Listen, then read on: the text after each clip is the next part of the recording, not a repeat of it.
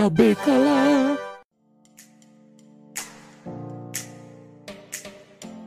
Sejam bem-vindos a mais um episódio deste podcast. Eu sou o Diego Ramon e quando uma porta se fecha, uma janela se abre. Mas hoje é dia de cubículo, aquele episódio curtinho, mas tão curtinho de 20 minutos, às vezes 25, que agora faz parte do Janela Cúbica, o seu programa sobre entretenimento, sociedade e cultura. E os episódios do Cubículo também sairá no feed do Janela Cúbica nos principais agregadores de podcast, como Anchor, Podbean, Google Podcast, Deezer, Spotify, Amazon Music, Podcast Addict e também no iTunes. E também disponível nas redes sociais né? Onde você pode conversar com a gente sobre esses episódios lá em arroba janela cúbica, tanto Facebook, Twitter, Instagram, TikTok. E é isso, gente. Chega de mais delongas, vamos aí para o episódio.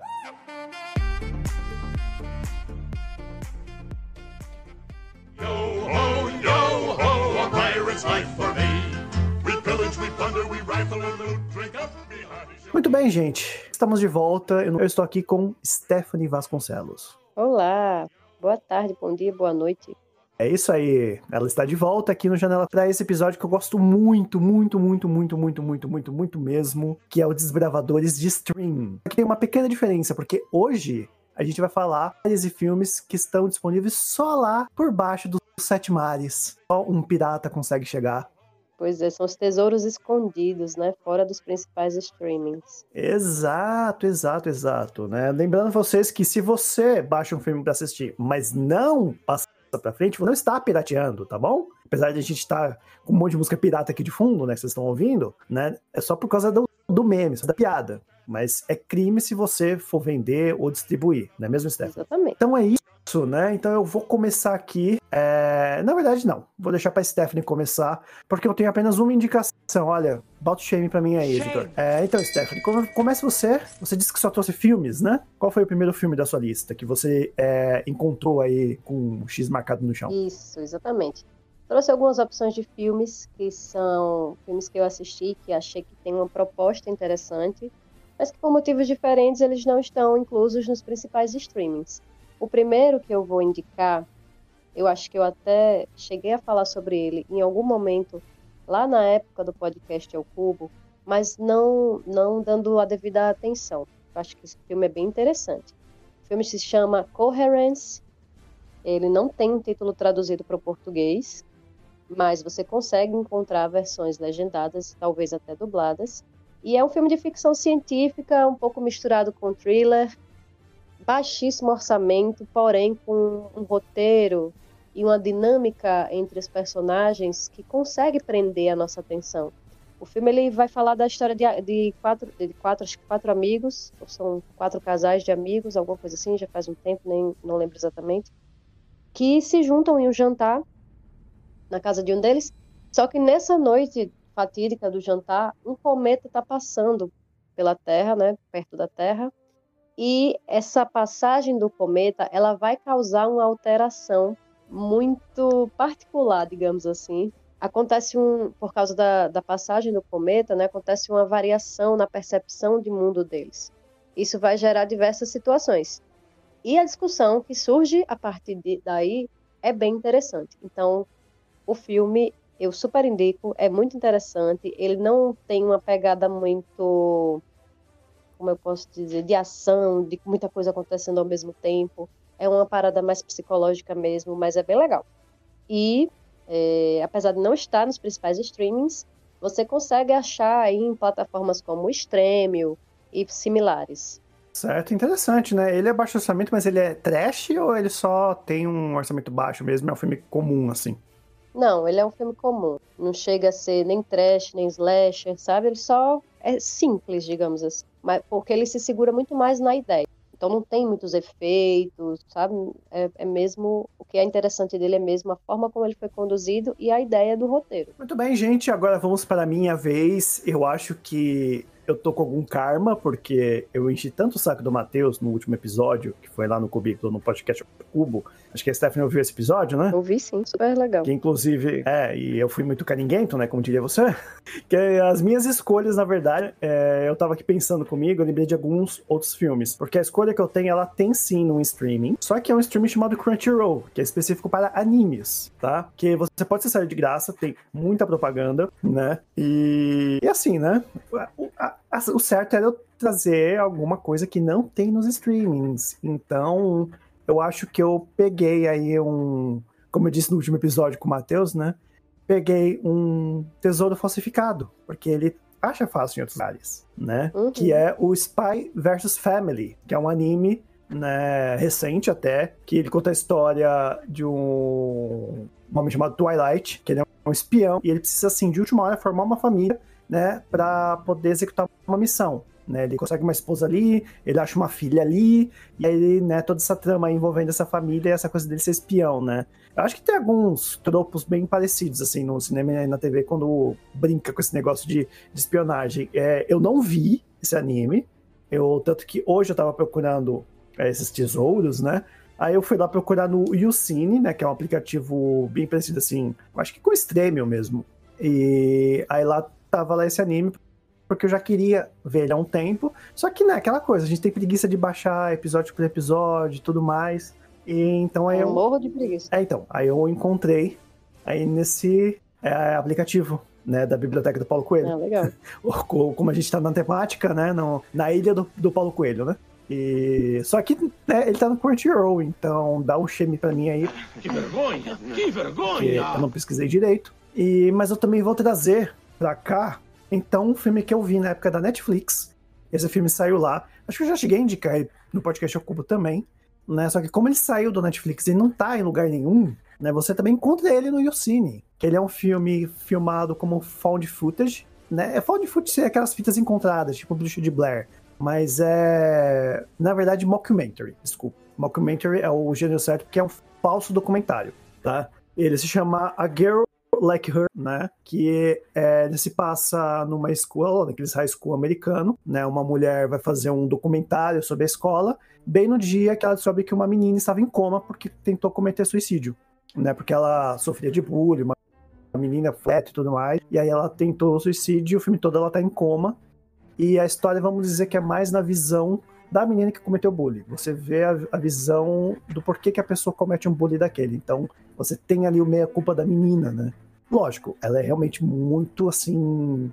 É ridículo as coisas que ela faz. Mas ah, é interessante porque o filme ele vai construindo toda essa jornada para no final você entender o porquê que ela faz aquilo. Né? Ele se passa entre duas visões, né? A visão da câmera da documentarista e a do melhor amigo da menina que, que, come- que tentou cometer o suicídio. Ele é meio que um cara assim que ele gosta de câmeras e tudo mais. Ele comprou uma câmera pequenininha que cabe no pingente. Aí ele acabou filmando todo o bullying acontecendo. Então ele é bem interessante. É um pouco forte, talvez se a pessoa tiver no momento um pouco frágil, não acho legal assistir, né? Ainda mais se estiver sofrendo bullying e tudo mais, pode, pode ser não uma boa ideia assistir. Mas eu acho bem interessante, as atrizes são bem legais e o filme é bem interessante. Né? Não sei se ele tá no streaming, mas eu sei que ele tá no YouCine disponível. Né? Esse filme sim, que eu consegui aí escavar na ilha do Paulo Coelho. né? Interessante, não vi ainda. E aí dá procurar. certinho, porque quando tava no Netflix era uma maravilha, né? Que eu assisti por lá. Mas tiraram, né? Então. Mas é muito. É, assim, é um filme muito bom. Eu realmente indico muito ele. Então, vai você, Stephanie. Qual a sua próxima Bom, escavação? pegando essa, essa linha, né? Esse gancho aí dos filmes que podem ser difíceis de digerir para algumas pessoas, independ- eh, principalmente dependendo da situação que ela se encontre, né, emocionalmente. É, o segundo filme que eu peguei, que também tá lá no Stremio, você consegue achar lá no Stremio, e também não é difícil de achar em outros locais na internet, apesar de não estar nos streamings, os principais pelo menos, é Anticristo, do Lavontrier, um filme de 2009. Para quem já conhece o diretor, né, vai saber que deve esperar, no mínimo, É. uma coisa difícil de digerir, como eu falei mais cedo, porque o diretor ele tem essa característica né, de usar os filmes dele como como uma proposta estética muito muito particular para começo de conversa e também geralmente para falar sobre assuntos que não são abordados no- nos âmbitos sociais assim tão facilmente. Então, assim, nesse filme, Anticristo, que tem uma estética muito forte, muito interessante, né, provocativa, mas além disso, assim, ele traz uma, uma discussão sobre esse feminino, o feminino geral, né, digamos assim, que é massacrado pela sociedade. Só que de uma maneira simbólica muito legal, assim, muito interessante. Sofrida. Para mim, pelo menos, foi um pouco sofrido. Mas, Mas é mesmo. É, mas você não pode dizer que não vai ser impactado. Você pode odiar o filme ou você pode amar o filme. Mas com certeza não dá para ficar indiferente a ele. É, o Lars von Trier, ele tem realmente essas características, né? É um, filme bem assim, ao estilo que a gente gravaria, né? Pra acabar com a sua cabeça, né? No, no podcast ao cubo, né? É, eu, do Lars von Trier, eu só lembro de ter visto o filme Dançando no Escuro, com a Bjork, que é um excelente filme, mas eu não reveria, eu não ia rever novamente, porque ele é muito triste. Não é nem que acontece coisas assim cabulosas, né? Ele é muito triste mesmo. E muito, muito, muito triste. Muito triste. Bem triste. Eu já falei que ele é triste. e, E foi terrível para ela, né? foi, ela O processo inteiro de gravar foi muito foi, ela só voltou a ela. atuar agora quando saiu o filme do Robert Eggers, né? Atual do O Homem do Norte, né? O The Northman. Que ela, ela tá nesse filme, mas ela demorou anos pra voltar, porque ela falou que sofreu com atuando, ela não gostou da experiência, então ela parou de, de atuar até agora há pouco tempo, né? Antes do, do, do The Northman. E- Ela precisou entrar com processo contra a Lavontrier para manter é, aquele processo de, manter distância e tal. Foi, foi bem traumático mesmo para ela. Eu imagino. E ela não é a primeira atriz a reclamar que ele é um péssimo diretor nesse sentido, né? E que ele acaba se tornando agressivo e tem posicionamentos que, que misóginos e tal. E, e muitas atrizes já reclamaram disso. Eu queria saber a opinião da. da... Ai, caraca, minha cabeça tá ótima. A Nicole Kidman. Porque a Nicole Kidman ela também gravou um filme com ele chamado Dogville. Uhum. Você viu esse filme? Vi. Ah, menina, esse, esse filme, para quem estuda teatro, ele faz parte da grade. Exatamente, porque ele é um filme que parece uma peça de teatro, né? Ele não, é, não tem as paredes das casas, né? Tudo demarcado, onde fica cada casa, mas você vê tudo ali, né? É, tem uma cenografia bem. Você sabe que as pessoas estão fazendo dentro. Exatamente. E é, é muito teatral, muito teatral, mas também muito forte, né? Ele tem cenas aí de né, estupros, né? E também não é. é- eu acho que Lars, von Trier, ele tem que ter um aviso, um gatilho de, de. de um gatilho, né? Você pode ter gatilho e ver esses filmes dele, né? Mas fale mais aí desse filme que você escolheu dele. Qual que é o nome mesmo? Anticristo. Ah, o Anticristo. Eu já ouvi falar dele, eu não assisti. É, eu acho que eu não mereço, acho que eu não preciso dar shame, porque é um filme que nem todo mundo consegue assistir, então acho que o shame não, não precisa dar, né? Ah, É, não sei. Você deveria ter visto, mas tudo bem. Ah, mas eu vi Dogville, pelo menos. Eu assisti pelo menos os dois filmes dele. Três, que eu assisti na Infomaníaca também. Pronto, é com essa mesma atriz que é a protagonista de, de Ninfomaníaca. A, a mais velha, né? Isso, Que é ela mais velha. Charlotte Gainsbourg. É. E também é com William Dafoe. Eles são o casal principal da, da- do filme, né? Eles, os protagonistas. Aí eu não vou ver. Aí eu não vou ver, porque tem o William Dafoe, eu vou ter mais medo do Anticristo do que do William Dafoe. Ou, vou ter mais medo do William Dafoe do que do Anticristo. Você tem que assistir. Não, para com isso, que eu adoro ele. Eu acho, bicho é feio, né? eu também adoro ele, só que ele é feio pra caramba. eu acho ele um excelente ator. Não, ele é incrível. Olha aí, Ele é incrível. Você, você tá querendo colocar a, a construção estética eu tô brincando. vigente tô por brincando. cima do, do rapaz. Rapaz, não, Olha. ele é um senhor já, né? e eles estão muito bem no, no filme. E eu não quero falar muito para não dar spoiler, né? Porque Sim, sim.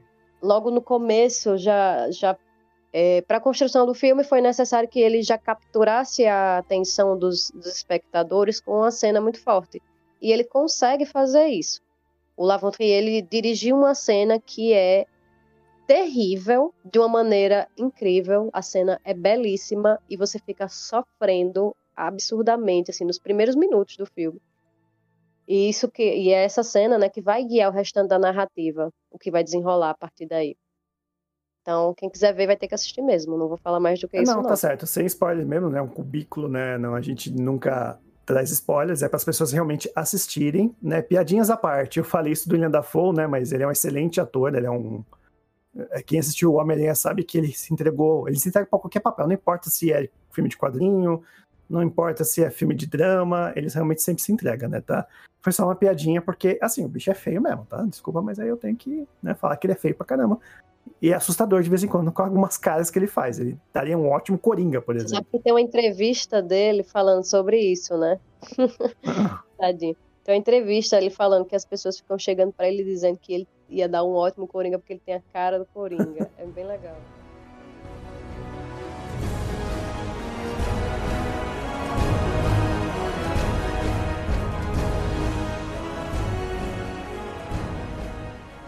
Eu vou trazer um último filme aqui. É, eu acho que eu não vou sair do, do, nosso acordo aqui. Eu sei que a gente tá falando de filmes que a gente esca... que a gente acha, né, em alto mar tudo mais. Só que só lembrando o último episódio que vai estar tá no post aqui também sobre desbravadores de streaming, a versão do Amazon Prime Video, eu, eu, eu no, nessa alto da gravação eu tô muito chateado, porque só agora eu descobri que tem esse filme na Prime Video, que é o Pontypool, né? Ele até ganhou um subtítulo que quando eu vi ele foi na Netflix, tá? Bem, bem há muito tempo atrás. E ele ganhou aqui o subtítulo de Pesadelo Zumbi, que eu achei terrível, que não tem nada a ver com o filme. É, e também entrega, assim, não quero falar muito, mas acaba entregando um pouco spoiler, porque quando eu me indicaram esse filme, não falando o que, que era, só fala, vai lá e veja, porque é um filme que eles passa só é dentro de uma estação de rádio. Também não chamaria de zumbi, né? A gente tá gravando aí no alto do, do The Last of Us, né? E eles também não são zumbis tal, mas é um, tem uma proposta totalmente diferente sobre uhum. trabalhar sobre essa perspectiva de infectados, tá? Eu não quero falar muito, porque se eu falar mais do que isso, aí sim vai vir um spoiler que eu acho que é pesado demais pro, pro, pro filme. Só que assim, ele realmente se passa só nessa estação de rádio, é o locutor e acho que mais duas pessoas, se não me lembro, porque faz tempo que eu assisti. Provavelmente ele tá disponível. Só um momentinho, deixa eu ver aqui. Ele está disponível também no YouCine, tá? Mas se você tiver o Prime Video, e como lá é um lugar muito difícil de você achar os filmes, então eu escavei também, voltando aí do Sete Mares, encontrando no Amazon Prime Video também o Ponte Pool ou o Pesadelo Zumbi. Inclusive, acho que todo podcaster deveria ouvir, porque esse filme é pra nossa, nossa classe. e são atores desconhecidos, tá? Eu não conheço eles, assim, então não tem muito o que falar. Interessante, também, não, também nunca ouvi falar. Vou adicionar na minha lista. E você tem o. Indique mais uma algum, alguma escavação sua? Pronto, então, para sair desse clima muito pesado do, dos filmes anteriores que eu falei, né? Que eu indiquei.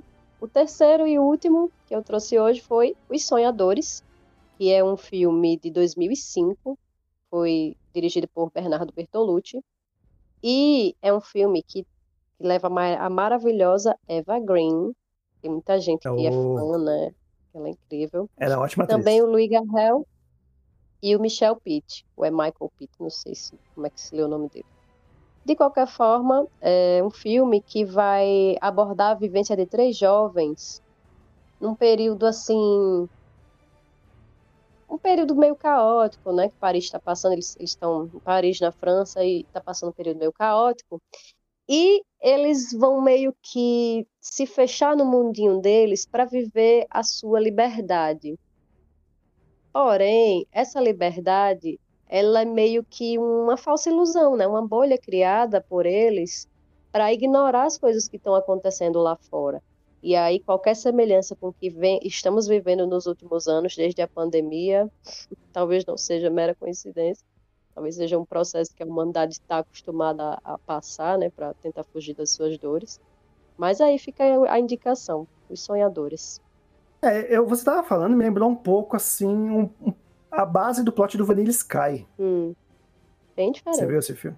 Vanilla Sky. É, eu falo Vanilla Sky porque é, é, o mais conhecido, né? Porque esse filme ele é, é uma regravação de um filme espanhol, né? Chamado Abra tus Ojos, ou Abra los Ojos, uma coisa assim que inclusive nos dois filmes tem a Penélope Cruz. Ela faz a mesma personagem nos, nos, dois filmes, só que assim, eu falo Vanilla Sky, mas eu prefiro indicar a versão espanhola. Uhum. Porque ele é assim, é, é, um mundo em que a tecnologia do, da criogenia funciona muito bem, e aí a pessoa ela pode, em vez de morrer, ela pode se congelar e entrar no mundo de sonhos e viver aquilo que ela sempre quis viver. Né? Um, é, acho que entra no selo. Isso é muito Black Mirror, né? Isso é muito Black Mirror. É, É, tô até tentando procurar aqui. O Vanilla Sky sei que tá na Netflix. Não, mas eu quero a versão espanhola, que é que eu, quando assisti, eu assisti a versão espanhola, eu não assisti o Vanilla Sky. Preso na Escuridão, né? Que é o nome que ficou no Brasil. É, ele tem aí disponível no, no Globoplay, no YouTube, no Apple TV, né? Mas provavelmente vamos ver se tem aqui nos nossos serviços, né, da Ilha do Paulo Coelho, né? Vou acabar chamando esse episódio de Ilha do Paulo Coelho, pelo visto, né? Não. Não tá em nenhum serviço de stream, né? Como eu falei, em português ele tá como Preso na Escuridão.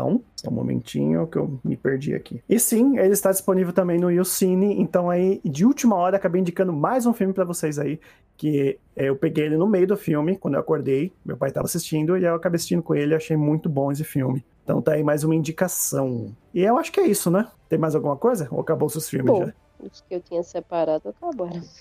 Então é isso, gente. Esse foi então a nova temporada do Cubículo, né? Abrindo ele né, diretamente dos mares, diretamente na ilha do Paulo Coelho, que agora vai ser esse nome, eu gostei, vai ficar esse nome do podcast. Não. E episódio, no caso. E eu pretendo trazer mais vezes, né, o Desbravadores de Stream, que eu acho que é um estilo de cubículo lista bem interessante, né? Você trazer alguns filmes que você não encontrar no primeiro episódio, que foi lá no podcast ao Cubo. A gente falou sobre o Amazon Prime Video, na época que ele tava bem pior do que ele tá hoje, né? Então vai lá, ouve esse primeiro. Se você já ouviu esse, espere pelo próximo, porque muita coisa legal tá para ver, né? Eu acho que o Globoplay, por exemplo, é um ótimo streaming pra gente buscar coisas interessantes que eu já achei muita coisa por é lá. verdade, tem que desbravar mesmo. Exato, esse é o Desbravadores de Stream, versão Ilha do Paulo Coelho. Então eu vou ficando por aqui, né? Stephanie, tem mais alguma coisa para dizer antes de ir embora? Fiquem ligados que a gente volta com mais indicações interessantes, tanto de filmes quanto de séries, que vão estar aí ou nos principais streamings ou nessa ilha do Paulo Coelho. Exatamente. Então, hastei a bandeira.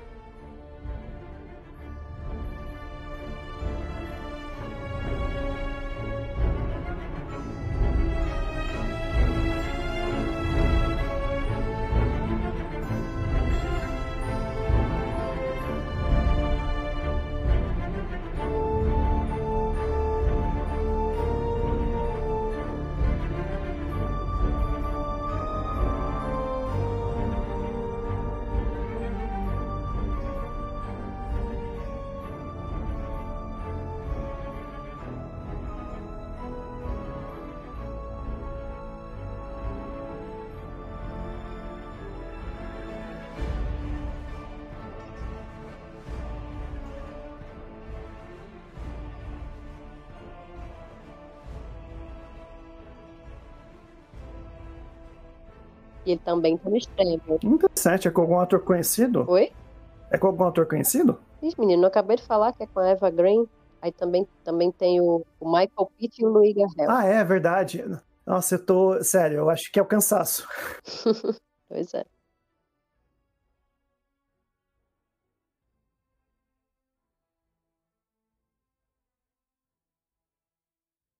Exatamente. Então, hastei a bandeira e vamos voltar firme, pois o capitão. Já morreu. Que vergonha! Que vergonha! Que bosta. Cortou aqui pra mim, eu nem sei o que você falou. Ah, depois você vai vir, então. Não! Este podcast foi editado por Rabon Produções e Multimídia.